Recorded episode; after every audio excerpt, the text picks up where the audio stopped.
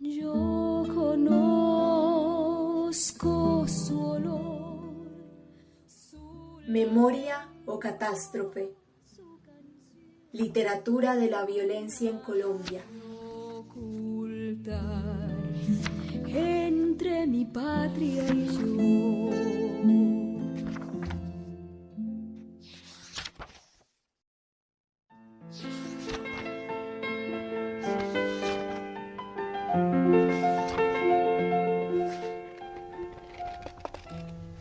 Cecilia, en una conversación constante entre ella misma y Rayo, su esposo muerto, narra un retrato triste de la violencia que se vive en los hogares colombianos. Una violencia que no tiene un único origen, que va más allá del conflicto armado, aquella que se esconde en la intimidad.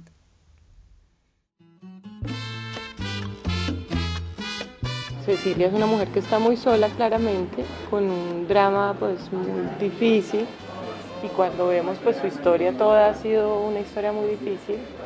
El origen además de esa maternidad es un origen eh, pues como muy equivocado de muchas maneras, lleno de malentendidos.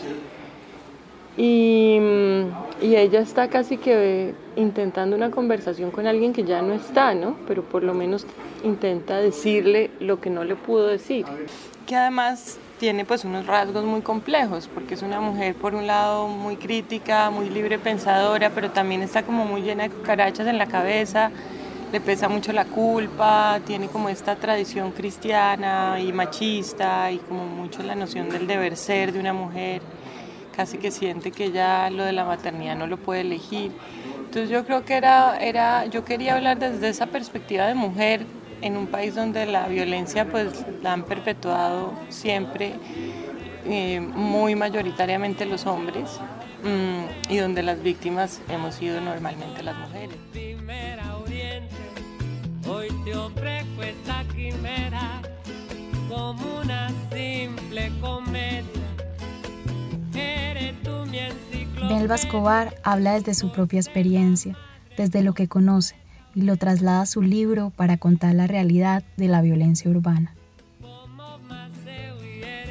Eh, a veces se limita, no sé, que la gente de cierta clase social es de derecha o es de izquierda, o pues todos podemos ser de tantas maneras y más allá de dónde nacimos o, o dónde estudiamos o dónde vivimos, pero tendemos como a clasificar todo eso. Yo creo que yo quería justamente generar una ruptura con esa idea de que Cecilia tenía que corresponder a un molde que de alguna manera justamente también le pesa ese molde. ¿no? Y, se le dificulta el estigma de sentirse de, clase más bien alta, no sé qué. Y, eso también se le vuelve un malestar en un país tan segregado y con tanta desigualdad. Entonces yo creo que hay, hay una narrativa aquí de la incomodidad un poco, ¿no? Y como de esa incomodidad compartida y de esa dificultad que, está en todas partes también y que está también en esa clase alta, digamos, y esa clase media alta y, como esa dificultad de conectarse muchas veces con otros.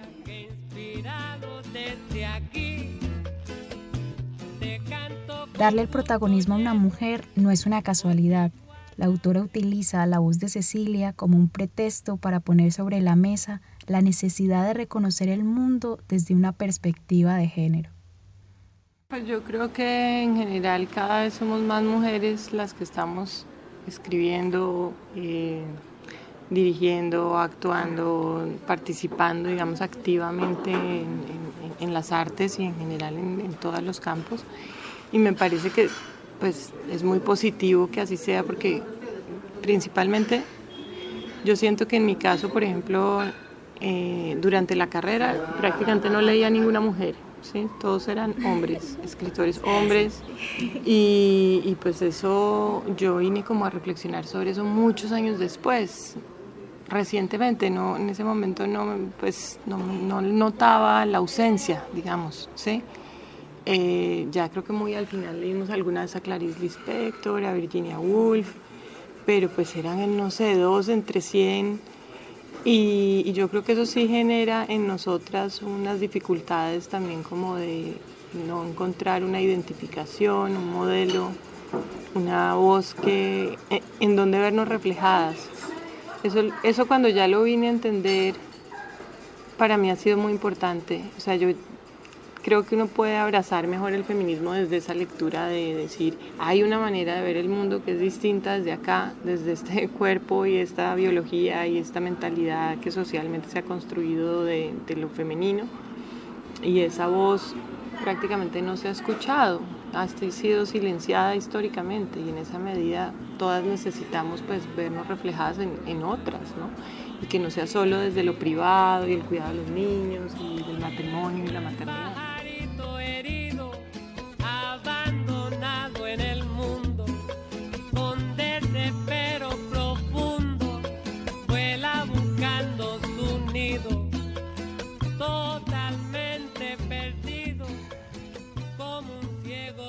No hay un lugar en el país que se haya salvado de sufrir la violencia y sus consecuencias.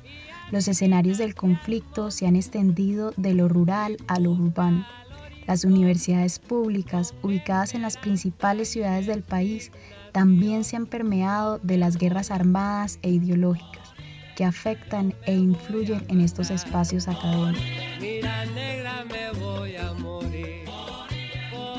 Porque, digamos, yo le, pues, le tengo todo el aprecio y cariño a la nacional, también conozco menos, pero la de Antioquia, y por supuesto me parece fundamental la universidad pública en Colombia.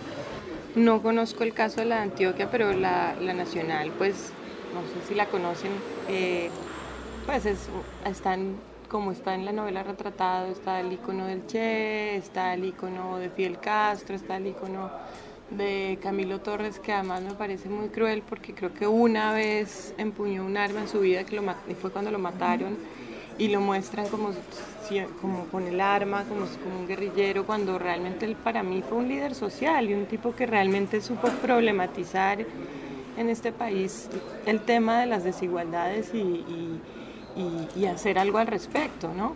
Eh, pero, pero esa iconografía, a mi modo muy machista, de esa izquierda que hemos vivido y que se ha idolatrado mucho en la universidad pública, pues es un tema que, que es incómodo tocar, porque además acá tendemos a, como siempre hay que ponerlo a uno en un lugar, ¿no? Entonces si uno dice eso, ya, ya me han dicho todo, uribista de closet, eh, facha, bueno, cuando uno dice en lo más mínimo, creo que difícil ser menos uribista que yo. Pero, pero justamente uno debería tener la capacidad como de ser crítico con las cosas que quiere y que le importan y que le interesan. Y uno piensa, si uno quisiera una posibilidad de izquierda en un país como este, ojalá fuera una izquierda un poco menos beligerante, eh, con mayor capacidad de diálogo, con, con, con menos, eh, ¿cómo se dice? Como rezagos de los años 60 y de los años 70. Con un discurso renovado. Y con un discurso renovado exacto, porque hay cosas que es increíble que se sigan repitiendo casi 100 años después de la misma manera, como si el mundo no hubiera cambiado alrededor de ellos. Melba, como escritora, considera que dentro de la literatura que relata el conflicto, no debería existir una competencia entre escribir sobre lo urbano o lo rural, cree que se puede construir un diálogo entre las dos realidades. Creo que también necesitamos mucho más una narrativa que nos conecte, justamente, por ejemplo, pensar mucho más cómo, cómo se conecta esa violencia rural con, con, la urbana. Creo que eso es algo que se ha trabajado muy poco o nada en la literatura, porque suele ser o la rural o la urbana, pero no hay como un, hilo conductor donde uno pueda ver que orgánicamente lo uno además lleva a lo otro y todo está comunicado, ¿no? Yo creo que igual poco a poco estamos empezando a tender esos puentes. Eh, para entender también mejor las lógicas violentas que, que practicamos.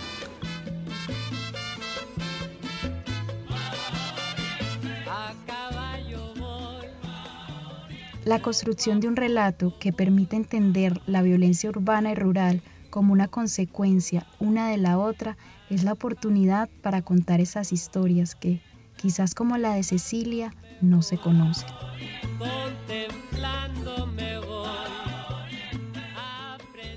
Pues quizá algunos estamos intentando otra forma de, de hablar del conflicto. Yo entiendo lo del posconflicto, sin embargo, creo que tristemente es difícil pensar que ya se ha terminado, ¿no? Es una historia como la que además siempre estamos regresando a ella de, una forma.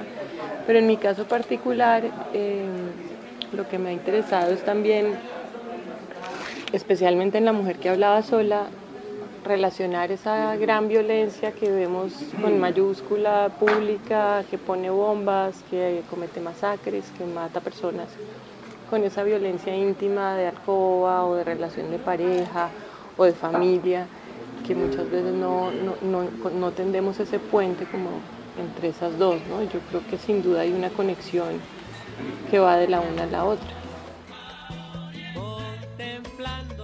La violencia cambia de piel como una serpiente, se arrastra por el suelo y alcanza hasta los lugares más escondidos. Siempre está ahí, esperando inyectar su veneno a cualquiera que la mire a los ojos.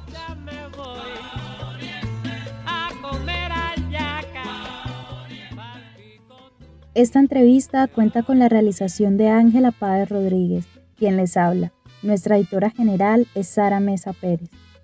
Puedes escucharnos en los canales sonoros de, de la Urbe y encontrar nuestros contenidos adicionales en Instagram, Facebook y Twitter usando el hashtag memoria o catástrofe.